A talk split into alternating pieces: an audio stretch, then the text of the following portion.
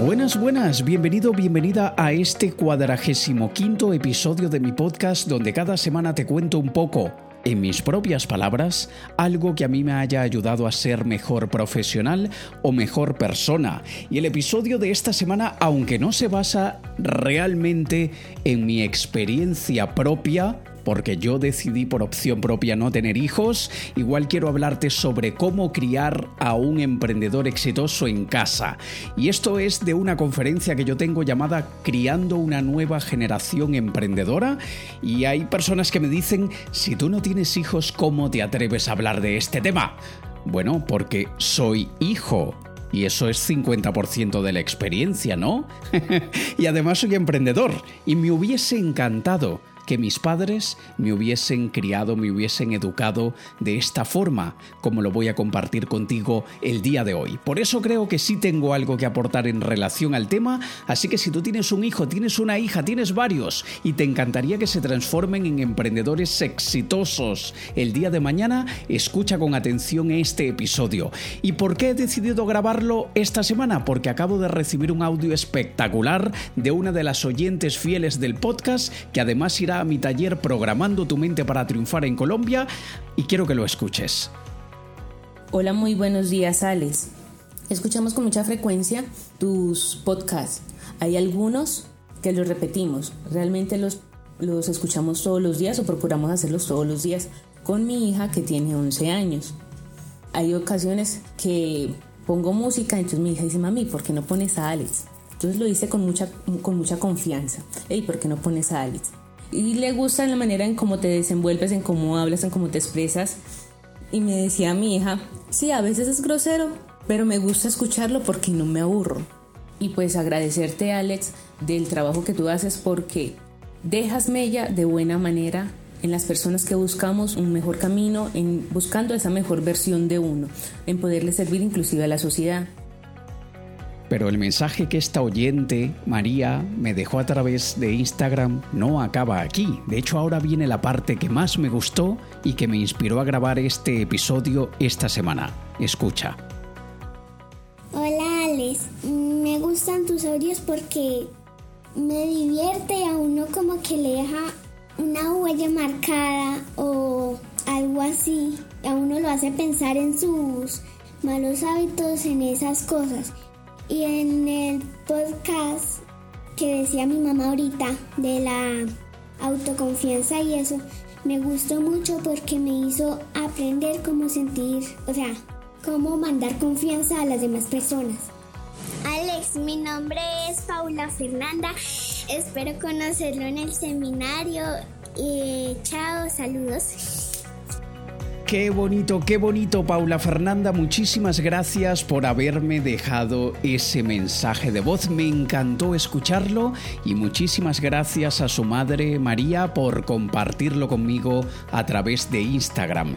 Si tú que me escuchas aún no me has dejado un mensaje de voz en Instagram contándome qué te parece mi podcast y contándome de qué manera te he ayudado, aunque sea de una pequeñísima manera, por favor hazlo. Me encantaría conocer tu caso. Y si aún no te has apuntado a mi taller presencial Programando tu mente para triunfar, ve a triunfar.co, triunfar.co y consigue tu entrada cuanto antes, porque me encantará conocerte en persona y me encantará poder ayudarte durante tres días que dure el taller a convertirte en una persona con una mentalidad de éxito infalible para el éxito. Así que bueno, empecemos entonces el episodio de esta semana, cómo criar en casa a un emprendedor de éxito. Y yo suelo comenzar hablando de esto contando cómo yo hoy en día tengo, tengo cuatro sobrinos, pero mm, uno de ellos es muy pequeñito, aún no entiende ni una sola palabra de lo que digo. Bueno, sí que lo entiende, sí que lo entiende. Nosotros creemos que los niños de un año no entienden, entienden mucho más de lo que, de lo que uno cree. Claro que entienden. Y aquellos que son más grandes, que tienen 10 y 11 años, y mi sobrina eh, que tiene actualmente 7 años, yo los trato como que si fuesen mis hijos, obviamente, aunque yo decidí no tenerlos de manera propia mía. Me encantan los niños. Trabajé durante muchos años con niños cuando yo era mago profesional y es una de aquellas partes de mi vida que recuerdo con mucho más cariño, eh, esa época en la que estuve trabajando con niños. Y de hecho ya estoy en las primeras fases de un proyecto que voy a desarrollar, aún no sé si será dentro de un año o año y medio, donde voy a ayudar a jóvenes, adolescentes, que probablemente no tienen muy claro qué camino tomar en la vida y sobre todo aquellos que probablemente han estado tomando malas decisiones y se han estado metiendo en un mundo que no les va a traer un buen futuro, ayudarles a, a, pensar de una forma diferente y a desarrollar en ellos una visión más de, de emprendedorismo o, emprendedurismo, como quieras llamarle, y esto es algo que, que, a mí me va a dar mucha satisfacción, ser un proyecto totalmente sin ánimo de lucro, sin ningún tipo de fines lucrativos, porque considero que realmente debemos aportar lo máximo que podamos y lo máximo que esté en nuestras manos. Aquellos que consideramos que tenemos una buena vida, aquellos que, que nos consideramos dichosos por poder vivir la vida que muchos soñarían con tener, creo que es parte de nuestra responsabilidad retribuir de alguna forma a otras personas y hacerlos mejores seres humanos. No sé si estés de acuerdo conmigo. Pero bueno, a mis sobrinos los trato como que si fuesen hijos, así que todo esto que te voy a contar es parte de lo que yo hablo con mis hermanos eh, en relación a sus hijos y como hablo con mis propios sobrinos. Y como te decía al inicio, ser hijo eh, ya es una escuela de vida. Y, ser hijo de una familia donde no hay emprendedores, yo soy el primer emprendedor de mi familia, pues desde luego que, que, obviamente me hubiese gustado recibir todos estos consejos cuando era niño. Hay un dicho que comúnmente se le atribuye a Einstein, pero muy probablemente no fue él quien lo dijo, pero lo que importa es el mensaje. El dicho dice, esta cita célebre dice, todo el mundo es un genio, pero si juzgas a un pez por su capacidad de subir a un árbol, vivirá toda su vida pensando que es un inútil. Y me encanta esta frase porque lamentablemente desde niños a todos nos juzgan por nuestra capacidad de subir un árbol, pero no todos somos peces, o al menos no todos somos el mismo tipo o la misma especie de pez. Y esto es algo que en el colegio es algo que los padres, es algo que la familia en general, los vecinos, la sociedad, etcétera, aún no ha querido enfrentar y lidiar cara a cara con el hecho de que todos somos diferentes y que no todos podemos recibir exactamente la misma educación y que no todos deberíamos ser sometidos a los mismos exámenes. Cada persona sabe el niño que tiene en casa, el niño o la niña que tiene en casa. Y Lamentablemente, porque esto es algo que es así y tenemos que aceptarlo, lamentablemente en el mundo en el que vivimos la gran mayoría de padres que hay que existen, que tienen hijos, no fueron preparados previamente para ser padres, no recibieron el entrenamiento adecuado para ser padres. Y más lamentable aún, que hay un porcentaje de padres, no sé si un 20, un 30, un 40%, quizá 40% me gusta o quisiera yo pensar que es demasiado, pero probablemente hay un 20% de padres que son una mierda total mierda como padres porque ellos mismos tuvieron una mierda de educación. Y eso no es culpa de ellos cuando estaban creciendo, pero cuando empezaron a tener uso de razón y empezaron a, mezclarse con otras personas, a escuchar a otras personas, a ver el comportamiento de otras personas, debió haber tomado la decisión de ser un mejor ser humano. Evidentemente no son todos, no son la mayoría, y como te digo, me encantaría a mí pensar que no llega ni siquiera al 40%. Probablemente rondará el 20% y no tengo datos que verifiquen este porcentaje que te acabo de decir, pero salgo a la calle, viajo, y veo cosas. Y veo muchas cosas. Y uno tiene que quedarse calladito. Y uno no puede opinar en relación a cómo los demás padres tratan y educan a sus hijos. Pero tenemos que aceptar que es imposible educar de una buena manera a un niño si ese hombre o esa mujer que lo están educando ellos mismos no recibieron una buena educación. Y yo no nací y crecí en una familia adinerada ni muy ni cerca, ni cerca. Pero sí que crecí en una familia con muy buena educación. Y no hablo solamente de educación eh, universitaria, mi madre es farmacéutica, aunque decidió dedicarse a nosotros, sus hijos, y decidió abandonar su carrera por darnos lo mejor de su vida y lo mejor de su educación y transmitirnosla a nosotros.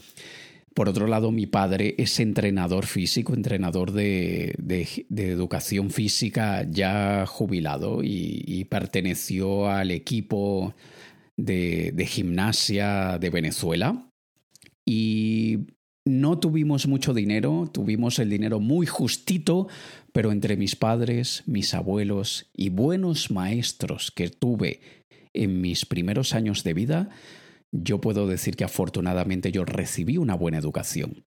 Es una dicha que no todos tienen, pero llega un momento en nuestra vida cuando nosotros debemos tomar el control de la situación y elegir, tomar una decisión y ponernos en esa encrucijada que nos pregunta, ¿quieres darle a tus hijos la misma educación que te dieron a ti o quieres darles la mejor educación que seas capaz de darle? Porque si decides darle la mejor educación que puedas, no me refiero a apuntarlos en el mejor colegio no, me refiero a que tú te entrenes, tú te formes, tú te eduques para que puedas convertirte en un buen padre. Y todo debe empezar con nuestros niños, con los hijos, desde una muy temprana edad y debemos ser muy observadores y debemos entender que hay niños que quieren ser astrónomos y hay niños que quieren ser astronautas. ¿Qué quiere decir esto? Hay niños que quieren ser astrónomos, es decir, ellos ven las estrellas, los planetas, el espacio, sueñan con ellos. Como decimos en España, flipan con todo lo que tiene que ver con ese tema. Es decir, eh, eh, se emocionan mucho, se sorprenden mucho con todo lo que tiene que ver con ese tema, pero su personalidad es quizá de aquel científico que busca más el lado seguro de las cosas, que prefiere a través de la observación aprender?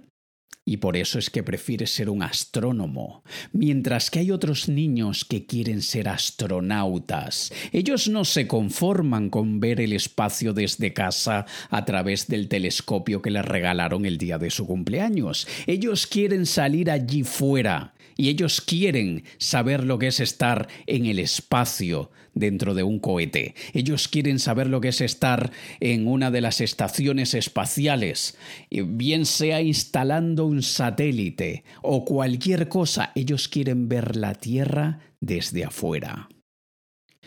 Y hay que entender que hay una grandísima diferencia entre ambos y tienen que ser educados distintos. Ambos tienen mucho que aportarle a la vida, pero tenemos que reconocer desde muy niños quién tiene el potencial de ser astrónomo y quién tiene el potencial de convertirse en astronauta. Y te quiero aclarar una cosa, no quiere decir que el astrónomo no va a ser un emprendedor y que el astronauta sí, no, claro que no. Simplemente tomarán abordajes distintos y requerirán un monitor, una guía distinta para que se conviertan en el mejor ser humano posible. Y Hago un pequeño paréntesis, nada de lo que te estoy diciendo se trata de que tú le impongas a tus hijos lo que a ti te gustaría. No.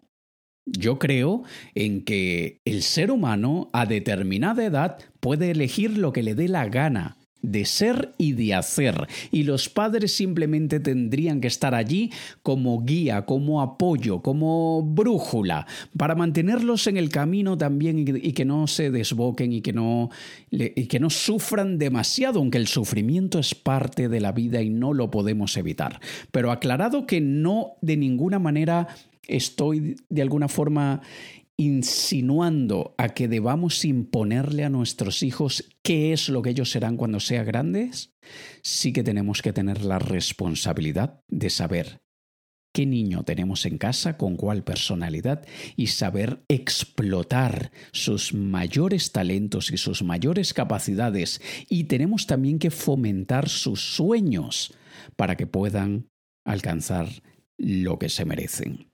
Ahora, desde que son niños. Desde que son niños, ya muchos demuestran un espíritu aventurero, creatividad nata y excesiva curiosidad. Y si tú tienes en casa un niño así, súper aventurero, con una imaginación impresionante, que se monta castillos y cuevas y naves espaciales, o lo que sea, o viste a los muñecos o lo que sea que hoy en día utilicen los niños, no tengo ni idea si hoy en día utilizan algo que no sea un iPad, un teléfono o algo.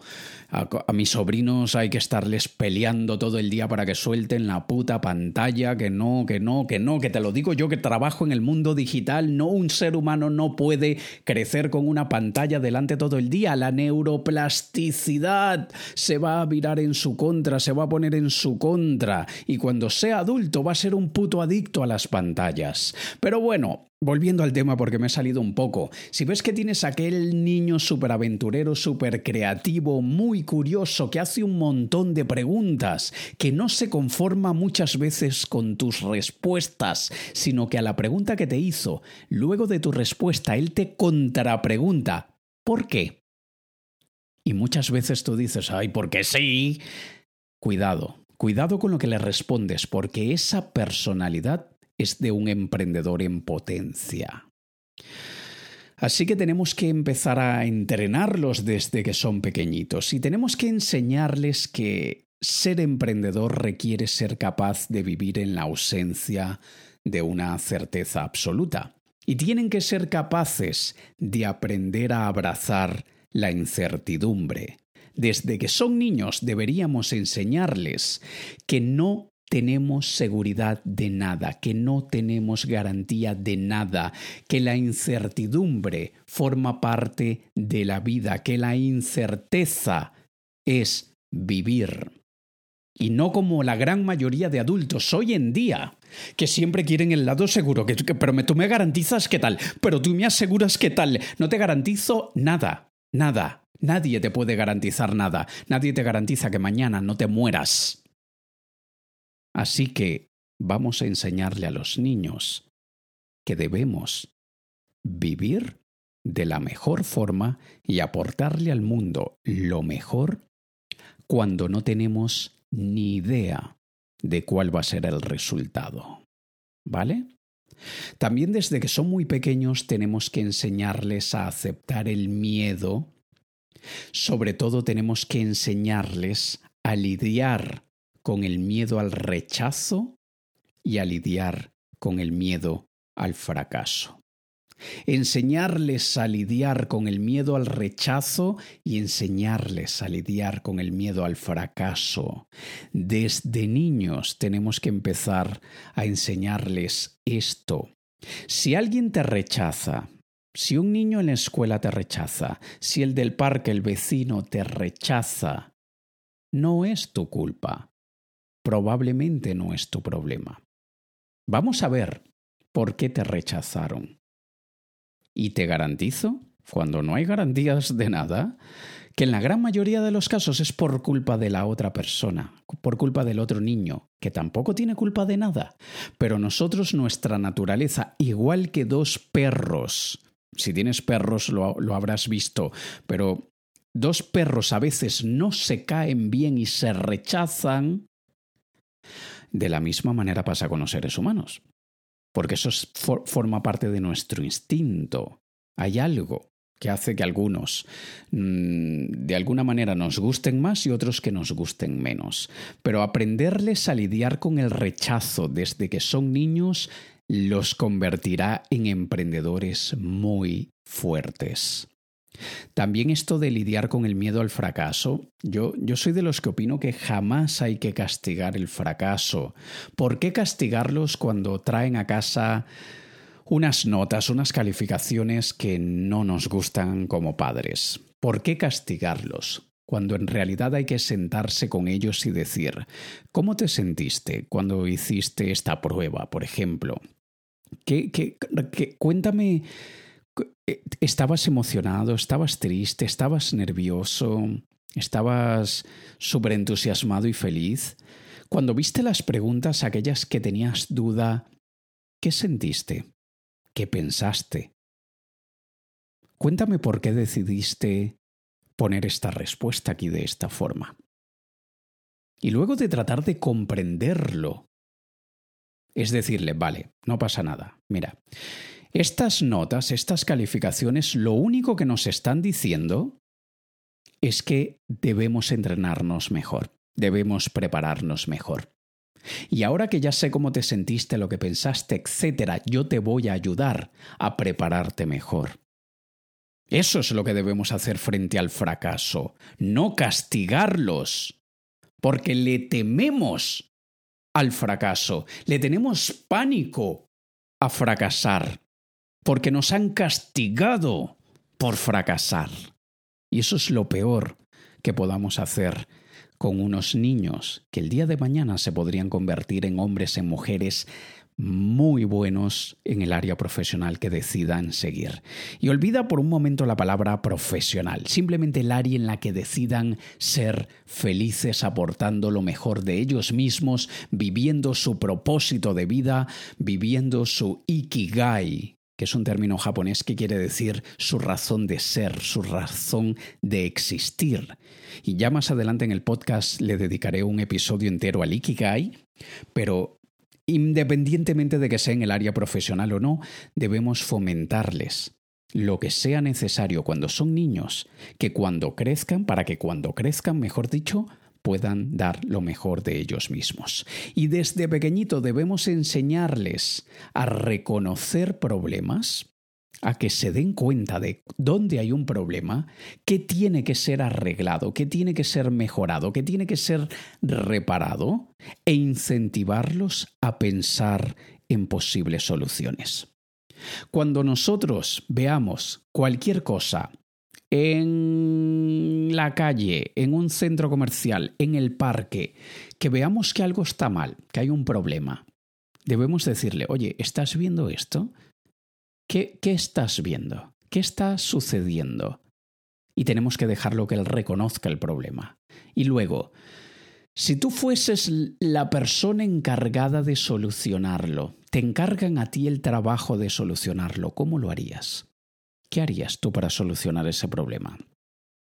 Y esto deberíamos hacerlo con muchísima frecuencia, porque la mayor parte de la vida de un emprendedor se vive tratando de encontrar soluciones a problemas, tratando de salir de agujeros que nosotros mismos nos metemos por errores que cometemos, por fracasos que, que, vamos experimentando y que nosotros mismos tenemos que ser el remedio a la enfermedad.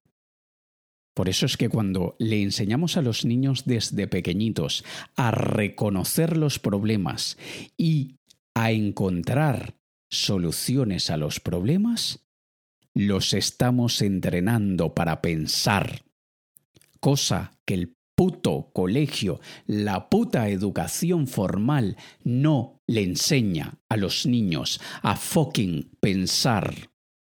Les enseña a memorizar pero no a pensar. Con sus excepciones ahí van surgiendo cada vez más, más, escuelas y colegios y hay países, como por ejemplo el caso de Finlandia, que son un muy buen ejemplo de, de cómo se puede transformar el sistema educativo de una forma positiva, evidentemente dejando las excepciones de lado y con mucho respeto y admiración, por cierto, ante esas excepciones, la verdad es que la gran mayoría de países y, de escuelas no enseñan a, no enseñan a pensar, no enseñan a resolver problemas, se enseñan simplemente a memorizar como un disco duro. También tenemos que enseñarle a los niños a vender sus ideas. ¿Y qué quiero decir con esto? Enseñarle a un niño a vender sus ideas es, si quieres algo, si tienes una idea para que hagamos algo el fin de semana, véndeme las razones y dime los pro y los contra que le ves a esa idea que tienes. No es simplemente quiero esto, quiero aquello. Eso se transforma en cuéntame por qué. Cuéntame, cuéntame por qué llegas a esa conclusión. Cuéntame por qué quieres eso. ¿Y qué pasa si esto? Y le debatimos las ideas y cuestionamos sus buenas ideas. Nosotros por dentro decimos, ese es mi hijo, estoy súper orgulloso, pero por fuera, ¿tú estás seguro que esa es la mejor idea que se te puede ocurrir en este momento? ¿Por qué? ¿Y no pensaste o no consideraste otras opciones?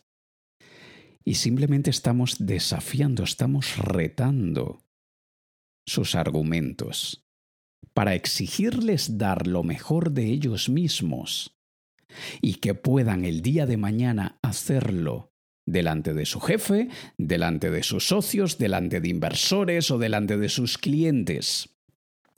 Esto es súper importante. Y antes cuando decía así un poco en tono de broma, tú eres mi hijo, cállate, tú no sabes lo que quieres, lo digo simplemente porque veo que abundan hoy en día los padres, que a niños que aún no tienen la edad para tener ya un buen juicio y un buen criterio, les dicen, a ver, cariño, ¿tú qué quieres? Tú decida que no te apetece comer esto, no pasa nada, come esto otro. Ay, que no quieres eso otro, no pasa nada, yo te doy esto otro. ¿Qué coño estás educando? ¿Un puto delincuente o qué? Porque cuando dejas que él decida todo por caprichos, y, y, luego por ese capricho que luego no, ya no me apetece, luego se lo cambias. ¿Qué crees que va a salir de allí? Aunque queramos lo mejor para nuestros hijos, no queramos que crezcan con frustraciones, no queramos que sí que sientan que los padres han sido una barrera en su crecimiento, no, no queremos que vean que son el enemigo. Al mismo tiempo, debemos tener muchísimo cuidado con el exceso de complacencia. Porque si un niño crece sabiendo que él tiene el control de lo que quiere y de lo que obtiene, cuando crezca, se va a llevar una decepción muy grande y es cuando se dan cuenta que no tienen lo que quieren como todos los años de infancia mamá y papá se los han dado, es cuando se vuelven corruptos, cuando se vuelven criminales o simplemente cuando se vuelven envidiosos, tramposos y simplemente malas personas. Así que como todo hay que encontrar un equilibrio. No es darles todo, ni es privarles todo, pero es hacer que se ganen todo. Y ya en un momento te voy a hablar de esto. Pero continuando en el tema de las ideas, además de incentivarlos a vendernos sus ideas, también debemos ayudarles a comunicar sus ideas en público. Nosotros tenemos que decirle, vale, vamos a hacer una cosa, vamos a hacer junta de familia, que quiero que le cuentes esto también a tu madre o a tu padre, a tus hermanos, a la tía, a la abuela, quiero que nos cuentes a, a todos esta idea que tuviste y te vamos a hacer unas preguntas. Y tenemos que enseñarles a comunicar en público, porque la capacidad de hablar en público, desarrollar habilidades de oratoria, es una de las mejores armas que le podamos dar a un ser humano.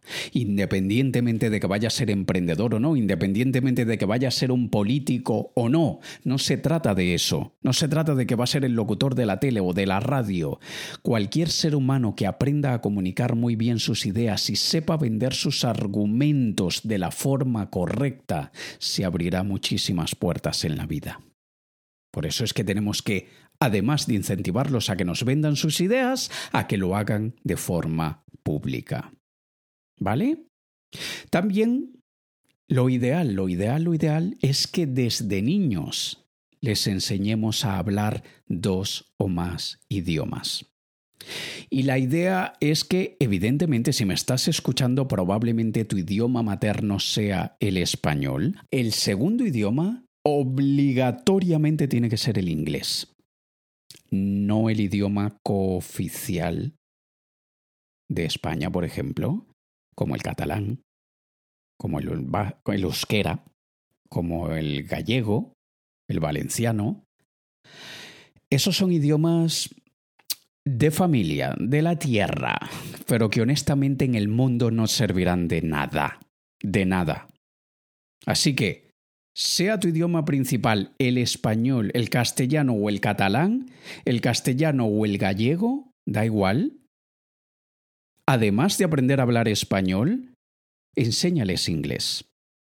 Y el otro, si me preguntas, vale, además de inglés, ¿cuál otro me sugieres? Bueno, yo sugeriría o chino mandarín o árabe. Cualquier persona que hable español, inglés y mandarín tiene el potencial de, volverse el amo del universo. Así que vamos a tratar de fomentarles los idiomas.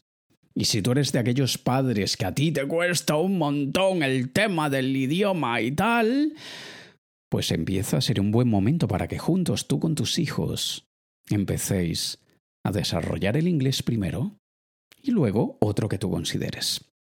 Mi cuñado, por ejemplo, él habla alemán, se mudó a Alemania, le costó un poco, porque, seamos honestos, el idioma, vaya, vaya, que es difícil el alemán, ¿no? Pero bueno, le ha abierto muchísimas puertas a hablar alemán.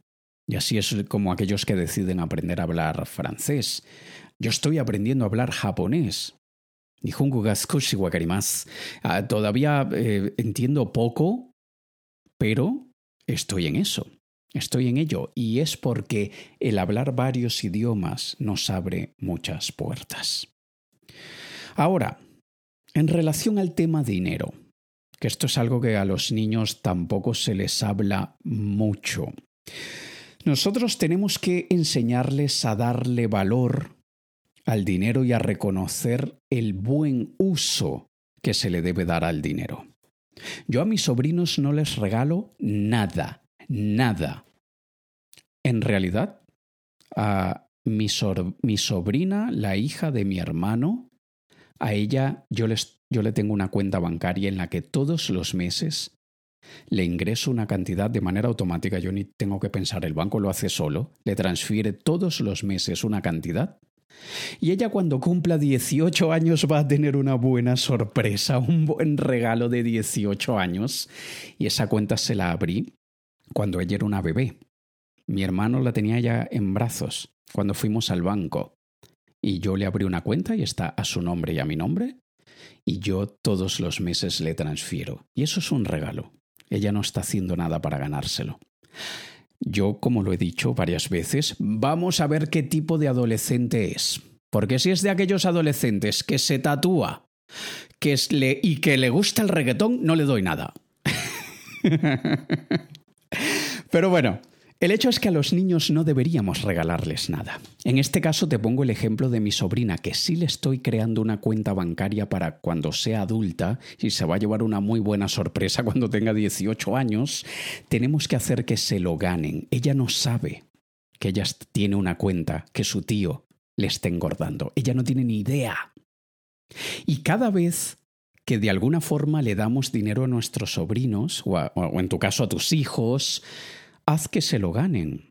Yo a mi otro sobrino le hago que se gane el dinero. Cuando él me comenta, ay, es que me quiero comprar esto o aquello, a ver, ¿y cuánto cuesta? Cuesta 30 euros, vale, ¿y cuánto tienes? Tengo 10. Mm. Bueno, yo te podría ayudar a llegar a los 30, pero solamente te voy a dar 10, no te voy a dar los 20 que te faltan y no te los voy a regalar.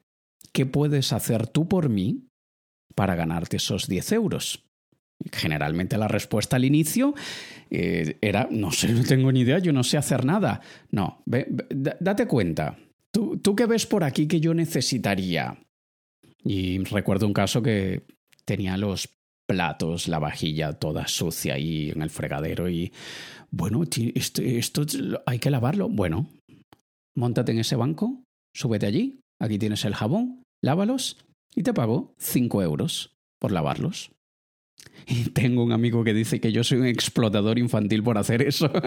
Pero en realidad lo que quiero es que entiendan que el dinero se lo tienen que ganar, que nadie les debe nada, porque un niño que crece con unos padres que le regalan dinero es el adulto que pide subsidios al gobierno. Es el adulto que espera los bonos del jefe que él no se ha fucking ganado. Así que tenemos que enseñarles que absolutamente todo hay que ganarnos, ganarlo, ganárnoslo. tenemos que ganárnoslo. Así que la paga, o como le llaman en algunos países, la mesada o la semanada, no lo hagas si quieres tener un emprendedor exitoso en casa. Que se ganen esa paga, que se ganen esa mesada, esa semanada. Tu trabajo es estudiar. Y yo os digo que si yo tuviese hijos, yo les diría, ¿cuál de todas las materias, asignaturas te gusta más? ¿Que te gusta más matemáticas? Vale, genial.